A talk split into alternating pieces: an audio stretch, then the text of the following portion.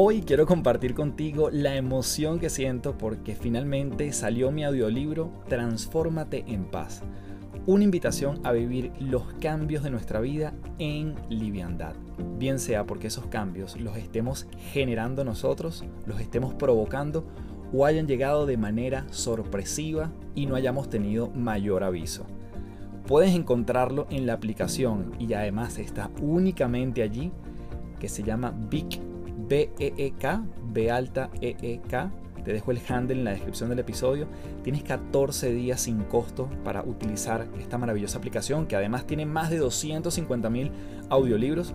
Es mi aplicación favorita y por eso decidí también trabajar con ellos en este proyecto y dejarte allí este pedacito de mi trabajo que tiene que ver con el cambio y cómo podemos vivirlo desde la serenidad. Transfórmate en paz ya está disponible, así que dale clic allí en las notas del episodio para que lo lleves en tus oídos y en tu corazón a partir de ahora.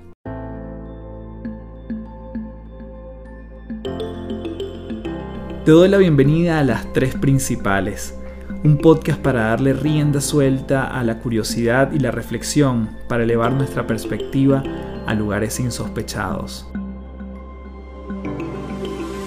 Mi nombre es Carlos Fernández y mucha gente me conoce como Café. Soy autor, conferencista internacional y te invito a transformar tu sabiduría en ejecución para vivir una vida en liviandad. Un espacio donde podemos transformarnos en paz un episodio a la vez.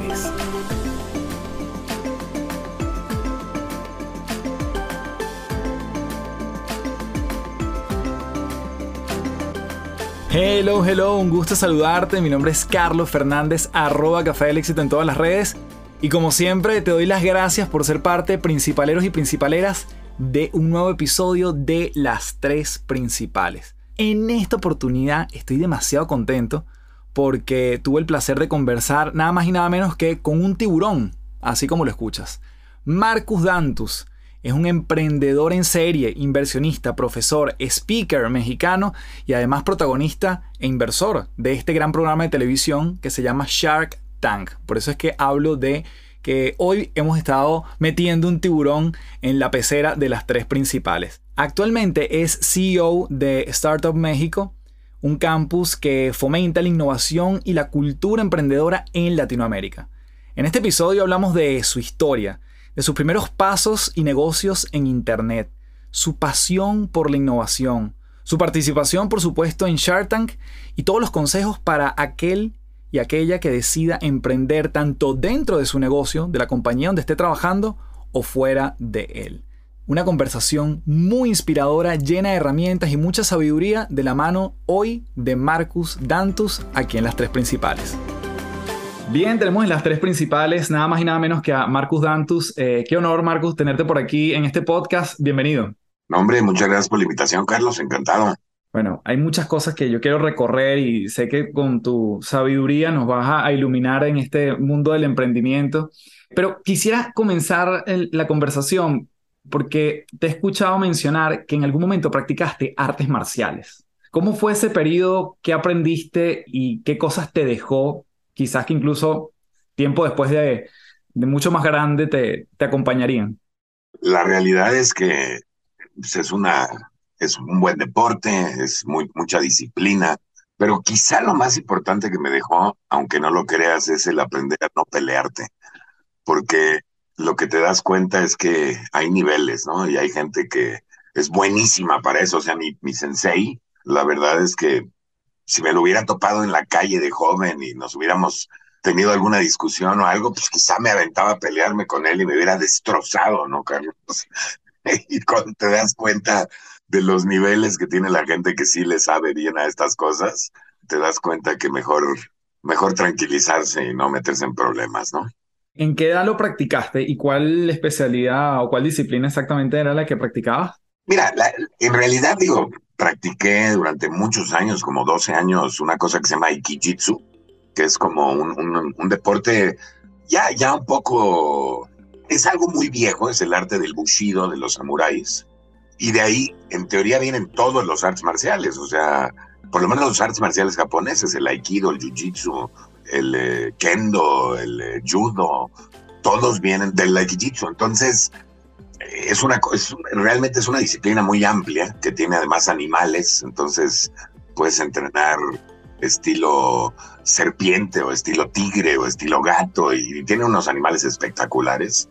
Y eso lo practiqué mucho tiempo y luego practiqué una cosa que se llama sistema, que es un arte ruso, muy diferente. Pero pues sí, o sea, y, luego practiqué box, que pues también de alguna manera es un arte marcial, que eso ahorita porque me lastimé la rodilla, pero, pero es algo que quiero seguir practicando, es un gran deporte. La verdad me gusta mucho, es una muy buena disciplina, sacas mucha energía, sacas todo tu coraje del día, son cosas que me gustan mucho. De hecho, cuando eh, de estas primeras aproximaciones, y ya llegaremos a ese punto, ¿no? De, de hablar de, de Shark Tank, pero que uno ve las personalidades que están allí, como estos tiburones, estos inversionistas, y yo siempre te veía a ti como la persona más calmada del grupo. Y no sé si esa inteligencia emocional, si se quiere, tiene que ver con estas prácticas o lo veías en casa o fue algo que, fuiste trabajando, porque también en tu libro hablas de la meditación como, como parte de, algo que nos puede ayudar. Eh, ¿Tiene que ver con, con eso? ¿Fue algo que fuiste cultivando? Mira, en parte sin duda, en parte también es que pues yo vengo del mundo de los startups, entonces yo estaba muy acostumbrado a, escuchar pitches y a analizarlos de una manera un poco quizá más profunda. Pero también viene de que los primeros años estaba muy intimidado de estar en el show, no creas. O sea, estos son unos señores empresarios y yo era un emprendedor que me invitaron por mi conocimiento en los startups, no por mi nivel de riqueza ni cosas de este tipo. Entonces, eh, al principio fue complicado, entonces desarrollé la verdad es que acabé pensando, bueno, pues voy a ser yo mismo en la televisión, no, no quiero ser un personaje que creo y, acabé haciendo eso, ¿no? Así como, como las artes marciales, que quizás es algo que, que, poco se conoce de, tu historia, eh, quisieran entrar brevemente en la parte de, tu pasión por el cine, que lo estudiaste de una forma ya un poco más formal y académica. Esta parte del, cine, ¿por qué llega a ti? O sea, ¿por qué decidirte a estudiar a Pensilvania cine? Mira, yo, yo empecé estudiando en el Tecnológico de Monterrey una carrera que se llama Licenciado en Sistemas Computacionales Administrativos. Me encantaban las computadoras, pero al mismo tiempo quería aprender un poco de negocios. Entonces decidí estudiar algo relacionado con ambas. Es una carrera que ya desapareció hace muchos años, eso te, revela un poco mi edad. Pero cuando empecé a estudiar eso, pues había muchas partes de programación y cosas así y a media carrera me puse a pensar si realmente yo quería ser un programador, si realmente le veía pues, potencial a cosas como, como la computación. Irónicamente, decidí que mejor quería, o sea, estaba, tenía algunos amigos que hacían producciones cinematográficas o producciones de comerciales, me encantaba participar en esas. Entonces dije, ¿sabes qué? Mejor voy a estudiar cine. Creo que es más como, como lo que quiero hacer, como quiero, quiero mejor hacer películas y estar detrás de cámaras. Yo tenía muy buenas calificaciones en el Tecnológico Monterrey, no porque era buen alumno, sino porque como que le había agarrado bien al sistema. Y entonces me ofrecieron un año aplicar por mí a universidades americanas y aplicaron a, a, varias universidades a través de una institución en México que se llama el Institute for International Education. Y me aceptaron en varias universidades en Estados Unidos unas como la Universidad de Wichita, este, otras como la Universidad de Hawái, que yo ya me veía en Hawái. Yo estaba seguro que me iba a ir a Hawái y iba a dedicarme a surfear y cosas este tipo. Y un amigo mío, cuando vio las universidades que me aceptaron, vio que estaba Brown y que estaba Penn, universidades que yo no conocía. Y él me dijo, no, hombre, te tienes que ir a una de estas dos, eh, son las mejores universidades de Estados Unidos. Y entonces le hice caso, eh, averigué que Brown era muy chiquita, y Penn era una universidad mucho más grande, me, atrajo más y me fui a Penn. Déjame decirte que en el primer, Penn está en Filadelfia, el primer invierno lo quería matar, estaba enojadísimo, pero la verdad es que la experiencia fue espectacular. Cuando yo llego a Penn, me habían ofrecido entrar a la carrera de ingeniería, pero luego me di cuenta que había un currículo de comunicaciones en donde se especializaba en, se llama Mass Media and Codes, o sea, en códigos y en medios masivos, y ahí es donde me especialicé un poco más en cine. ¿Qué experiencia te encontraste en el, en el mundo del cine que jamás hubieses pensado como espectador? Ya cuando te metiste un poquito a estudiar, sé que en algún momento incluso recibiste clases de Spike Lee, de Steven Spielberg. Bueno, o sea, vino Spike Lee, este, nos dio un par de clases, vino Steven Spielberg, o fue, fue increíble, ¿no? Y la verdad es que la experiencia de estos señores fue, fue algo que me, que me marcó mucho, pero la realidad es que tuve mala suerte porque el cine en México en esa época era muy malo y había muy malas películas y, peor que eso, no había mucho apoyo al cine. Entonces no había muchas producciones. Entonces me tocó una época muy difícil en el cine mexicano y, y traté, traté de hacer cine, traté de, hice algunos comerciales, me invitaron a un par de documentales, cosas de este tipo, pero nunca pude hacer cine. Y pues ya habían pasado algunos años de la universidad y me, o sea, debía muchísimo dinero en, en, financial aid a la, a la, universidad. Y entonces llegó un momento en que tuve una medio crisis y decidí mejor meterme a trabajar. Y así es como me salí de, del, del mundo del cine. Y sigue siendo una inquietud hoy en día hacer un proyecto cinematográfico, bien sea como productor, como director, si, todavía es algo que, llevas por dentro. Sí, quizá de manera más disminuida, este, pero sí, claro, es algo que me encantaría hacer, ¿no? Por ejemplo, acabo de escribir un libro que nunca lo había hecho y pues me encantó la experiencia. Fue difícil y me tardé un rato, pero, pero sí, claro que me encantaría hacer, participar en algún proyecto de cine, aunque sea como productor. Yo quería ser director, ¿no? Eso era lo que esperanzaba hacer después de la, de la universidad, pero, pero también, o sea, con estar involucrado en la industria siempre se me ha hecho algo interesante. Imposible no preguntarte por tu película favorita de todos los tiempos. ¿Cuál sería? El Padrino 2. Fíjate que es una película que he visto yo creo que más de 100 veces. También el 1, ¿eh? Pero la, la sigo viendo, la vuelvo a ver. ¿Qué fue lo que más te impactó de esa película? Es que la manera como cuentan la historia es hermosa, ¿no? Y, cómo regresan al pasado y regresan a, la época actual y los personajes y la ambientación, o sea, es, es una gran película. Marco, dijiste algo importante, que era que el tiempo no te acompañó. Lo malo que era el cine o la industria del cine, o poco desarrollada en México, versus lo que tú venías como expectativa, no te acompañó. Pero quizás tú agarraste también una ola que el tiempo sí fue como bastante particular, ¿no? Que, que fue cuando prácticamente nace Internet y tú, me encantaría que me contaras la, la historia de, ese primer dominio que, que, compras, dominio web, y cómo eso fue evolucionando, cómo, se fue, cómo fue mutando. Y creo que habla también de esta flexibilidad del, del emprendedor, ¿no? O, o, de esta curiosidad abrazando incertidumbre. ¿Cómo fue esa, esa incursión con el Internet en una época donde había modem, una época donde el Internet era incipiente, claramente. Sí, mira, cuando estaba yo trabajando en una agencia de publicidad y, bueno, empecé a trabajar también en hotelería en esa época y me topé con un, eh, con un amigo que me enseñó Internet. O sea, que me platicó, oye, ¿ya viste Internet? Y le dije, mira, había escuchado de esto, pero nunca lo he visto, ¿no? Nunca... Esto fue en 1992, 93. Y entonces me acuerdo que, que estaba yo muy intrigado, porque te digo que me, siempre me gustan las computadoras. Había una película en ese entonces que no sé si has visto, que se llamaba War Games, en donde se conectaba alguien a través de un modem con las computadoras de la Secretaría de Defensa de Estados Unidos. Me impresionó mucho esto de poderte conectar a otra computadora, ¿no?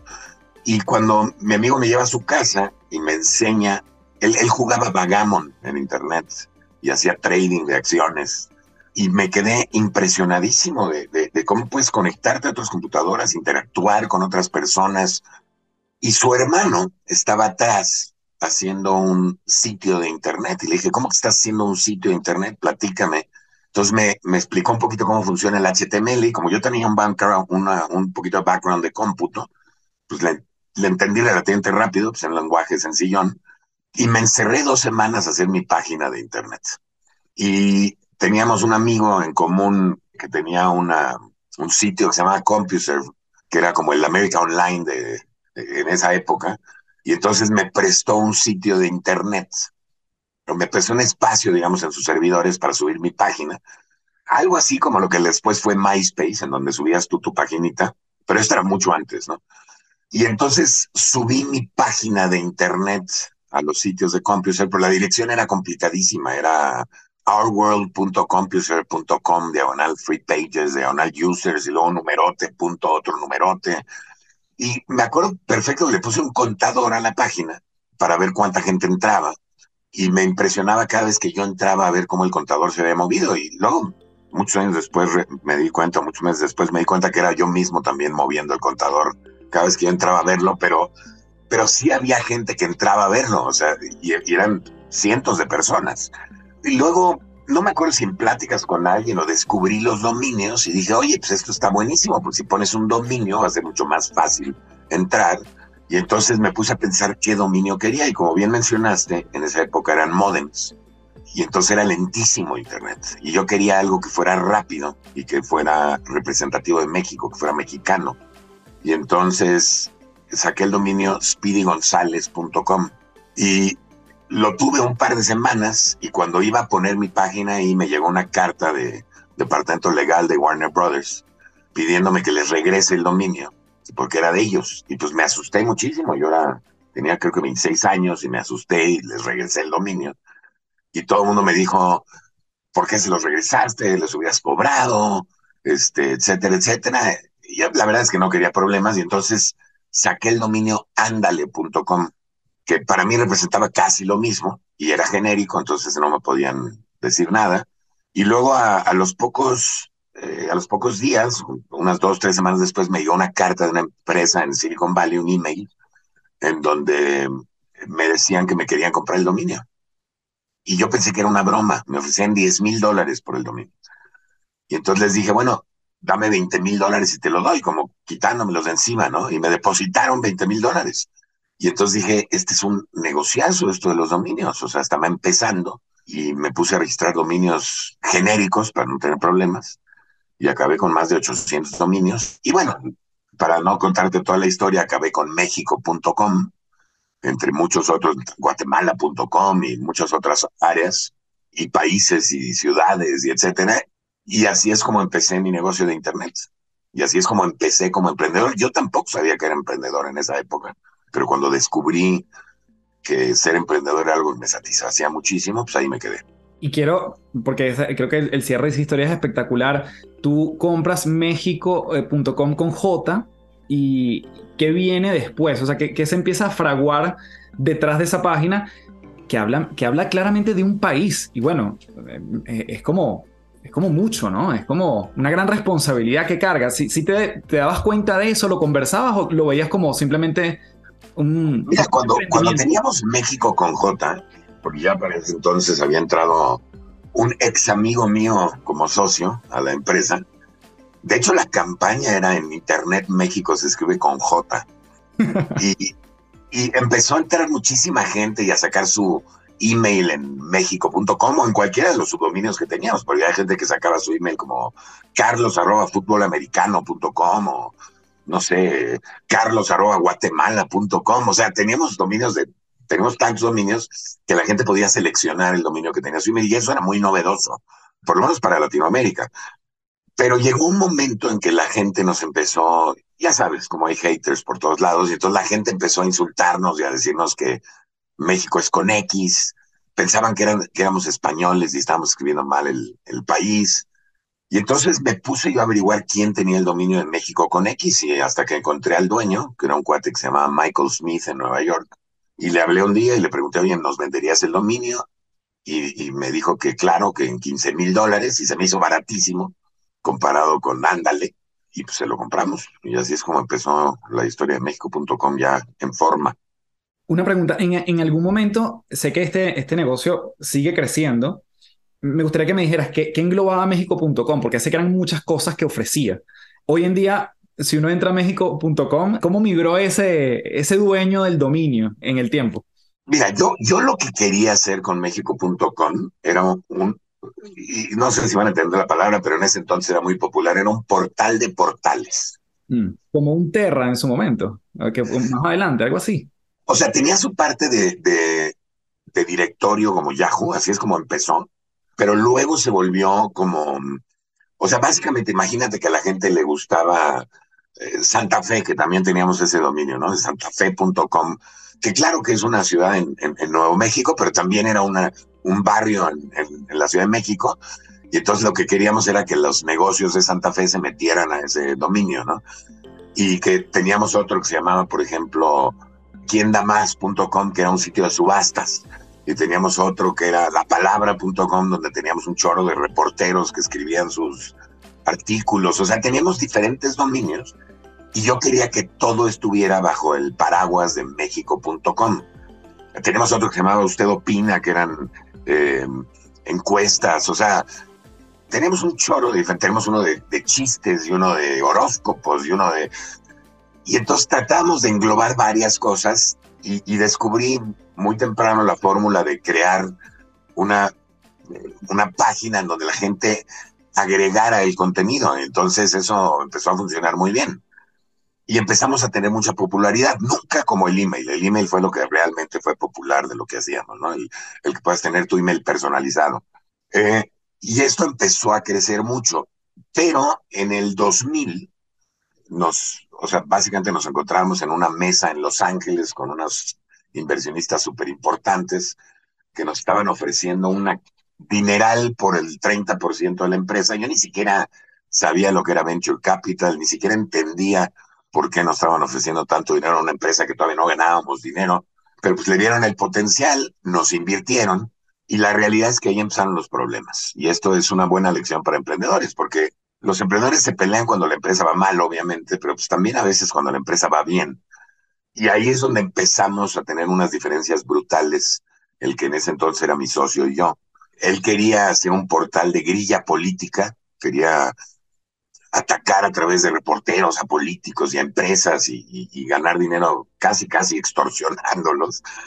Y yo para nada quería ser parte de eso, ¿no? Yo tenía un proyecto, en mi opinión, más romántico, que era el crear una comunidad muy fuerte de mexicanos y de mexicanos en el extranjero a través de México.com, ¿no?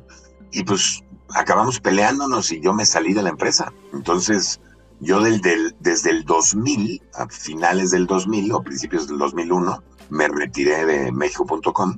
Perdón, creo que a finales del 2001, pero yo me retiré de México.com, este, mantuve mis acciones, pero me salí de la operación. Y luego unos años después vendí mis acciones y me salí por completo. Entonces ya todo lo que haya pasado después del 2001 en México.com ya no tengo nada que ver. De hecho, escuchando esa historia, yo entro en México.com y es un, es un dominio que está a la venta. Es un dominio que hoy en día tienes que ofrecer, es como una, una, subasta para poder comprarlo, porque obviamente me imagino que sigue siendo algo relevante, ¿no? Eh, esto de comprar dominios para algunas personas. No tanto boom como en aquel momento. Yo creo que ha perdido la relevancia esto de comprar dominios, ¿eh? Y te voy a mm. decir por qué, porque hay demasiados dominios. Antes eran los .com, los .net y los .org, y los .com eran los campeones, ¿no? Claro. La realidad es que ahorita hay cientos, si no es que miles de extensiones de dominios, y creo que ha, esto ha hecho que baje la fiebre por los dominios. Claro que hay dominios que todavía valen mucho, pero creo que ya se le puede dar la vuelta con dominios con otro tipo de extensión y no necesitas tanto el dominio. Y si algo hemos demostrado, pues es que hay dominios que no necesariamente quieren decir algo, como por ejemplo Google, este, y sin embargo valen mucho, ¿no? Entonces, yo creo que ya, no hay una relación tan directa entre los dominios y el, eh, eh, eh, o sea, la palabra y el valor del dominio, sino más bien es el contenido, que, siempre ha sido realmente lo importante. Mm. Me llama la atención que dijiste esta diferencia en la visión de México.com entre tu socio y tú. ¿Te ha pasado en el futuro que ha habido rupturas con sociedades y, cuáles han sido las razones? ¿Por qué romper tú hoy con un, con un socio? ¿Qué, ¿Qué evalúas quizás también a la hora de elegir un socio? Antes de continuar, quiero comentarte que este episodio viene presentado por Gimnasios de Bienestar. Los gimnasios de bienestar son el vehículo para entrenar mes a mes a tu equipo de trabajo en el músculo más importante de estos tiempos, la mente. Si crees firmemente en la constancia para fortalecer en tu equipo temas como liderazgo, feedback, productividad, gestión de cambio, comunicación, trabajo en equipo, creatividad y mentalidad de crecimiento, entre otras habilidades, puedes ingresar a www.cafedelexito.online para inyectarle recurrencia al entrenamiento de tus colaboradores en tu empresa. Seguimos con más de este episodio en las tres principales.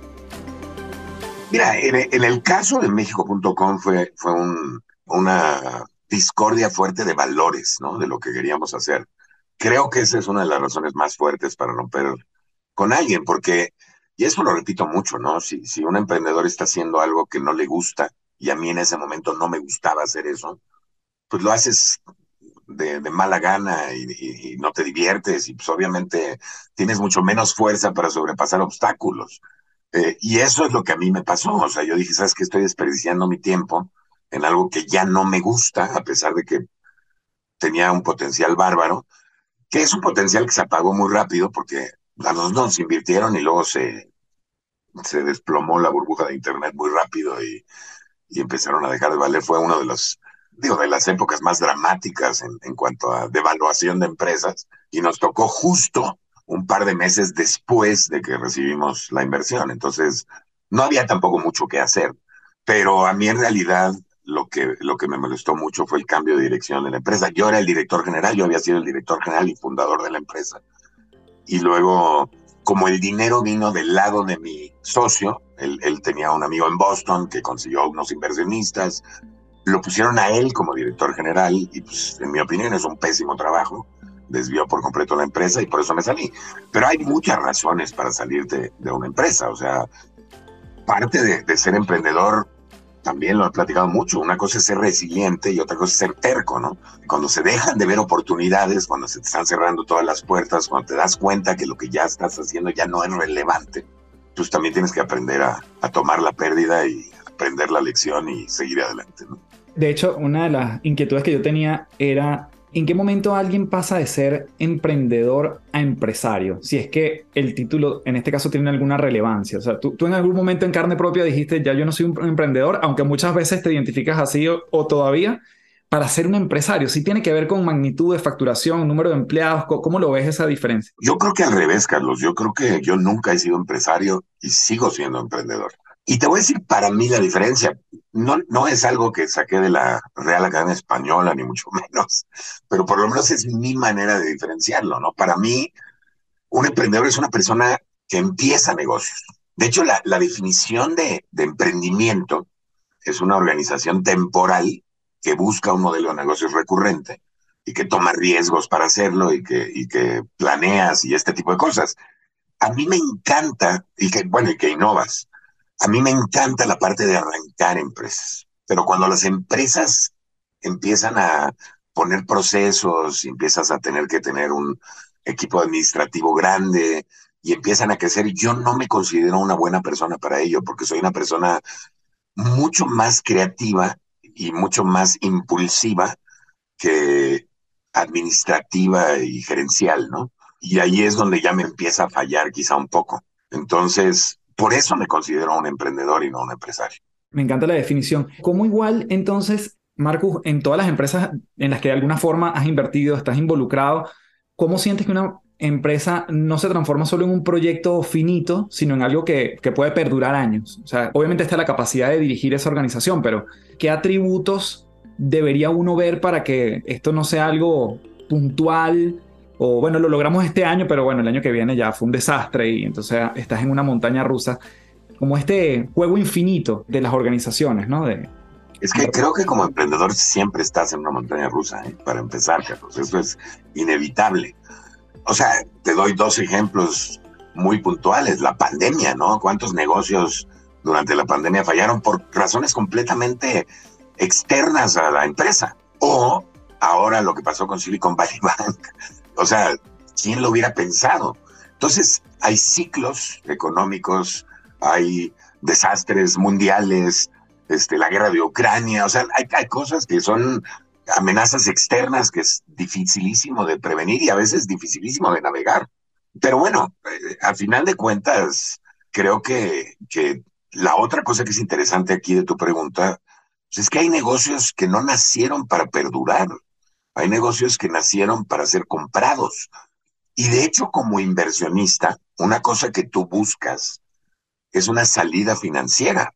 Y esta salida financiera sí se puede dar con una salida a la bolsa, aunque esto es muy difícil, especialmente en Latinoamérica, que no tenemos tanta bursatilidad. Pero otra salida financiera, pues es que llegue alguien grandote y te compre. Y esto es un fin que, claro, a un emprendedor nuevo le cuesta mucho trabajo porque tienes un, una relación muy romántica con tu proyecto, con tu bebé, pero que a un emprendedor con experiencia, pues es una de las cosas que se desean. Y a un inversionista aún más porque eso te retorna varias veces tu dinero. Entonces, yo no estoy necesario, yo me acuerdo una vez que di una clase en una institución académica en México muy importante de negocios, que los participantes me decían es que, ¿por qué vendes las empresas? Porque se dieron cuenta que he vendido algunas empresas, me decían, pero ¿por qué no la, la mantienes y que tus hijos y tus nietos? Y les dije, es que son negocios diferentes. Hay, hay lo que se llama un lifestyle business, en donde sí, pues tienes el romanticismo de que tus hijos y tus nietos y tus bisnietos operen el negocio, pero hay otros negocios, especialmente cuando metes capital de riesgo o inversionistas, en donde tienes que darles un retorno eventualmente y este retorno es a través normalmente de una salida financiera. O sea, los, especialmente un fondo no tiene la paciencia para ganar dinero a través de dividendos o cosas de este tipo. Y claro, están las empresas que fallan, que en el mundo del emprendimiento es la mayoría. Entonces, pues también tienes que, que atenerte a eso. En Latinoamérica, claramente, los últimos años ha, habido una explosión de, startups. Y bueno, ni hablar de México, que, que, siento que es como una cuna, que no dejan de, de, haber nuevos, digamos, desde unicornios hasta cosas más pequeñas y sumamente rentables también. ¿Cómo has visto esta, no, sé si llamarlo burbuja, pero sí siento que, que ha sido como muy grande, muy exponencial? de muchas que han tenido valor, otras que no tanto, pero ¿cómo has visto a Latinoamérica en este, en este mundo de las startups y, este crecimiento tan, tan abrupto? Creo que ha habido un cambio cultural muy importante en toda Latinoamérica y esto es realmente relevante porque yo creo mucho en que la prosperidad se genera a través del emprendimiento, a través de la creación de nuevas empresas que generen nuevas oportunidades, pero nuevas oportunidades de valor agregado porque esto hace que te paguen mejores sueldos, que se distribuya mejor la riqueza, que un país sea más competitivo a través de la innovación, que mejore la economía, que baje el crimen. O sea, hay mucho que sucede cuando emprendes. Se resuelven muchos de los problemas de los países. Y por eso es que estoy tan enfocado y por eso creo que encontré el dejar un legado a través del emprendimiento. Y creo que ha cambiado mucho la cultura en ese sentido. Yo, yo me acuerdo cuando yo me gradué de la universidad, pues todos queríamos ser gerente de marca de, alguna empresa grande, o sea, nadie quería emprender, ¿no? No era algo normal. Hoy, la mayoría de los chavos que salen de la universidad quieren emprender. Y esto se debe a muchas razones. Eh, se debe a que, por supuesto, ha empezado a tener éxito muchos de los emprendedores y ha habido casos de éxito importantes. Eh, se debe a programas de televisión que promueven el emprendimiento, se debe a apoyos gubernamentales en sus momentos que han apoyado el emprendimiento, se debe a, muchas razones, pero creo que este cambio cultural es, es realmente importante y es algo muy benéfico. Mm. ¿Y sientes que eh, estas empresas van a perdurar tanto como algunas prometen? Si te dieran la oportunidad a ti de, invertir en algunas de las, que, de las que han crecido, que bueno, que a lo mejor ya te han propuesto algunos, algunas opciones. ¿Te refieres a los unicornios? A los unicornios, sí, o las empresas que, están en, vías de ser unicornio. Mira, yo tengo mis teorías, pero la que sí te puedo comentar es que a mí como inversionista un unicornio me queda muy grande. Entonces, no estoy interesado en invertir en empresas que ya valen tanto. Eh, a pesar de que pues, todavía claro que pueden valer más y pueden ser compradas y puedo ganar algo de dinero, pero no soy un inversionista en etapas tardías de, una empresa. Yo soy un inversionista en etapas tempranas, porque además es donde creo que agrego más valor, por lo que platicamos hace rato. Entonces, o sea, cuando, cuando me hablan de, de una empresa que ya vale cientos de millones de dólares y me dices que inviertan, ni tengo el dinero, ni puedo agregar tanto valor, ni pues, soy el, el, el tipo de inversionista que invierte en esas cosas, ¿no? Marco, en tu libro tú hablas también de, muchas técnicas y es un componente que, te caracteriza a ti, que tiene que ver con el desarrollo de la, de la creatividad y posterior innovación, ¿no? A mí me llamó mucho la atención porque nunca lo había escuchado, esto del brainstorming, ¿no? Que muchas veces hablamos del brainstorming y el otro es el, el karaoke pitch. Eh, ¿Nos puedes comentar? Porque creo que son herramientas muy, muy tangibles, muy prácticas para, para implementarlas y, ampliar el, el espectro creativo en, en cualquiera que sean nuestros emprendimientos. Bueno, son dos cosas muy diferentes, Carlos, pero a ver, el brainstorming está basado precisamente en el brainstorming. El brainstorming, lo que caracteriza a una lluvia de ideas de este tipo es que simplemente des ideas sin importar lo ridículos que sean o no, y luego hagas una selección de las que salieron buenas, ¿no? El brainstorming es muy similar, es una lluvia de ideas, pero basada en un dolor específico, en, en un problema que identificaste. Entonces, a través del brainstorming es una manera muy rápida y muy creativa de generar ideas enfocado en algo muy específico, digamos, falta de agua, ¿no? Entonces la gente puede decir, no, pues hay que ponerle mal olor al agua para que la gente no la use, o hay que poner un impuesto, o hay que... Y entonces te pones a dar una serie de soluciones, algunas que seguramente son malísimas, pero luego seleccionas las que les ves potencial y las que todo el mundo está de acuerdo de eso, y es una técnica relativamente rápida, aunque no muy profunda, de generar innovación. La segunda, que es el karaoke pitch, no es tanto para generar innovación, sino es más para aprender a presentar tu proyecto y aprender a perderle el miedo a presentar el proyecto. Porque una de las cosas que es increíble, digo, a, todos nos pasa, ¿no? Es que nos inventamos miedos. De hecho, es el primer capítulo del libro. Y si tú te pones a ver la lista de los miedos del ser humano, me encontré una lista hace unos meses que, que a veces pongo en mis conferencias en donde el miedo número dos es hablar en público. El miedo número uno es el miedo a las alturas, pero el miedo número dos es hablar en público. Y el miedo número nueve es morirse. O sea, la gente le tiene más miedo a hablar en público que a morirse, ¿no? Este, y eso es, se me hace increíble. Y te digo que se me hace increíble no porque, porque no lo entienda. A mí me pasó. Yo tenía miedo de hablar en público. Pero cuando ya te pones a pensar, pues es un miedo inventado. Y esto le, le, pasa a muchos emprendedores y le pasa a muchos emprendedores en el programa también, porque llegan con un buen proyecto y se traban y se les olvida. Entonces, el karaoke pitch pues, es una manera de ponerles imágenes que no tengan idea de lo que viene y que se den cuenta de cómo pueden improvisar y hacer algo que haga sentido, decir algo que haga sentido a pesar de no estar preparados. Y obviamente si estás preparado, pues seguramente te irá mejor.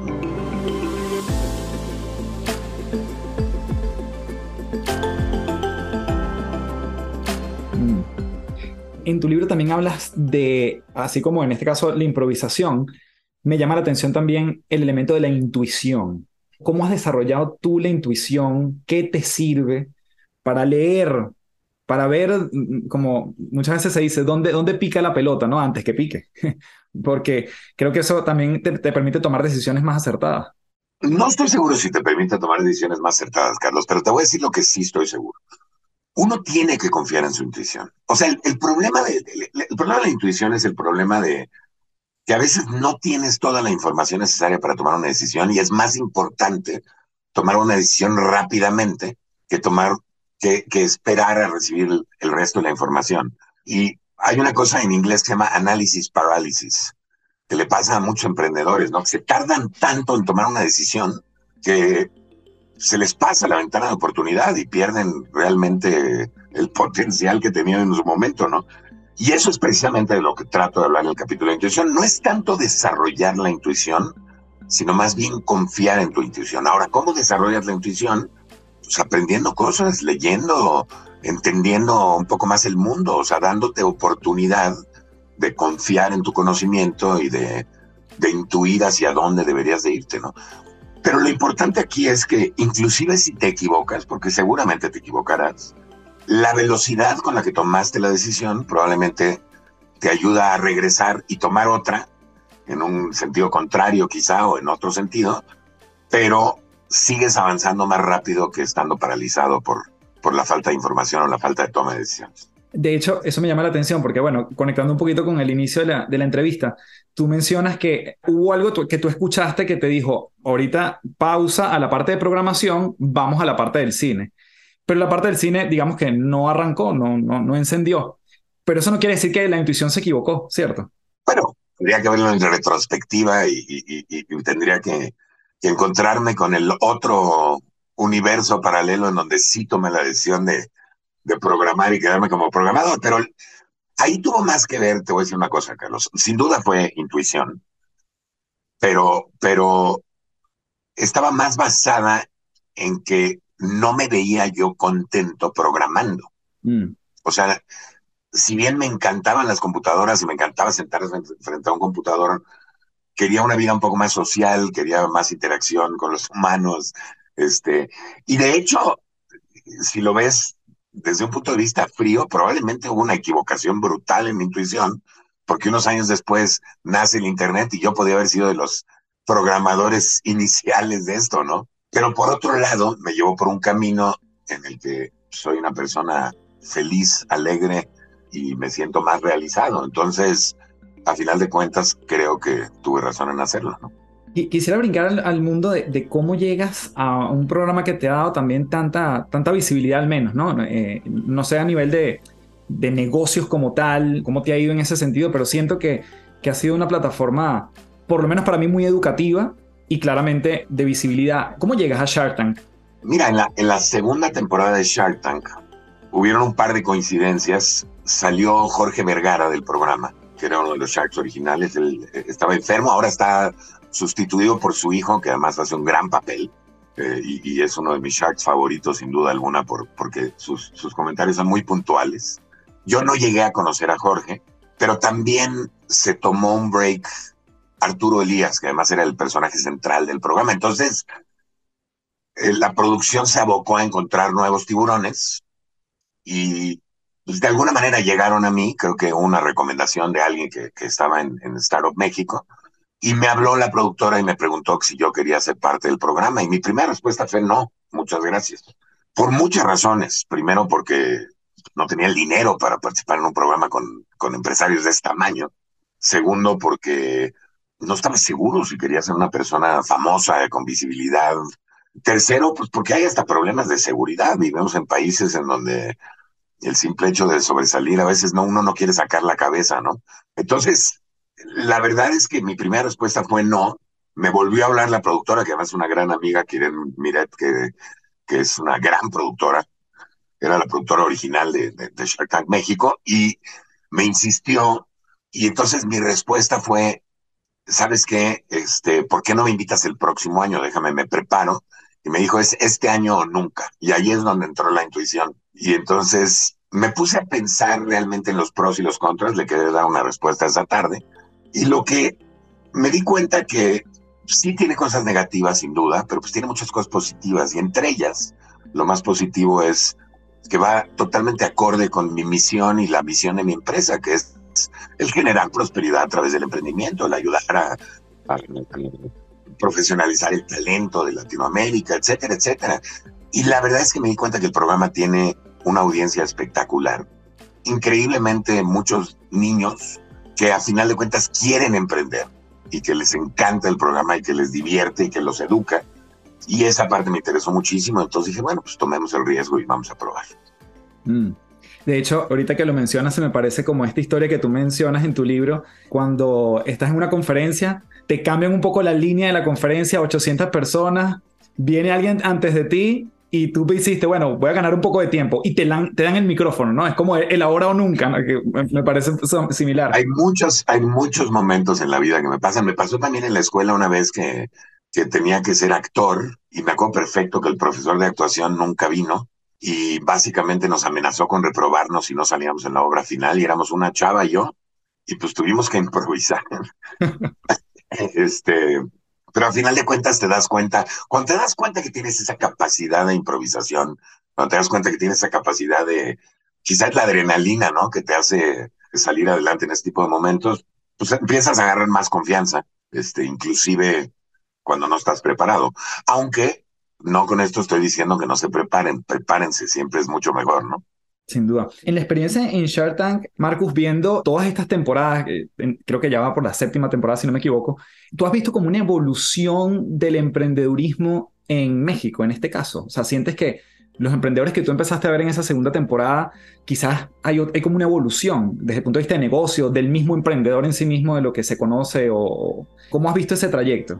Sin duda creo que los proyectos se han sofisticado y la manera de presentarlos también, pero sigue siendo un programa televisivo en donde a veces seleccionan proyectos que son muy malos o que están mal presentados como parte del entretenimiento.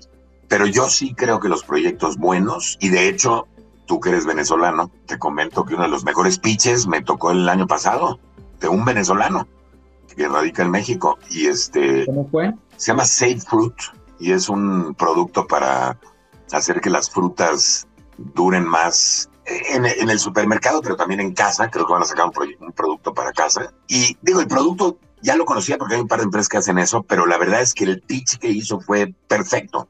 y creo que ese es el nivel de sofisticación al que me refiero, ¿no? Creo que, que llegan más preparados, los que llegan preparados, que saben mejor de sus números, que saben mejor cómo venderlo, y esto es muy importante para, para cerrar un inversionista. Una de las cosas que, yo más admiro de, de, ti, Marcus, es, es, la humildad con que siempre recibes tanto los comentarios o, la disposición a aprender de otros. ¿Qué has aprendido en Shark Tank en, en, todas las temporadas en las que has estado involucrado? Tanto de tus pares inversionistas o de, del que viene a presentar algo. Mira, he aprendido muchas cosas de, de los emprendedores. He aprendido que, que la creatividad no tiene límites y que es increíble realmente cómo, cómo la necesidad pues, es la madre de la, invención y de la innovación y de cómo resuelven a veces problemas. Y, y, no me, de verdad, cada, cada temporada me sorprendo con la variedad de proyectos, porque inclusive nosotros nunca sabemos qué proyecto viene y de repente salimos y vemos el set y más o menos te das idea, pero muchas veces te equivocas por completo. O sea, ves un set y dices, híjole, otro producto de estos. Y luego sale el emprendedor y te platica y dices, wow, o sea, qué, qué buen proyecto, ¿no?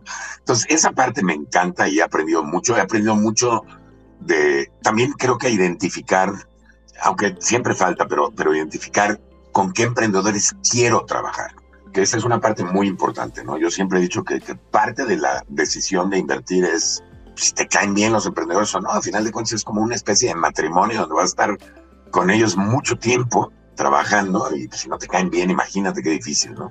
Y, o sea, empiezan los problemas desde el día uno.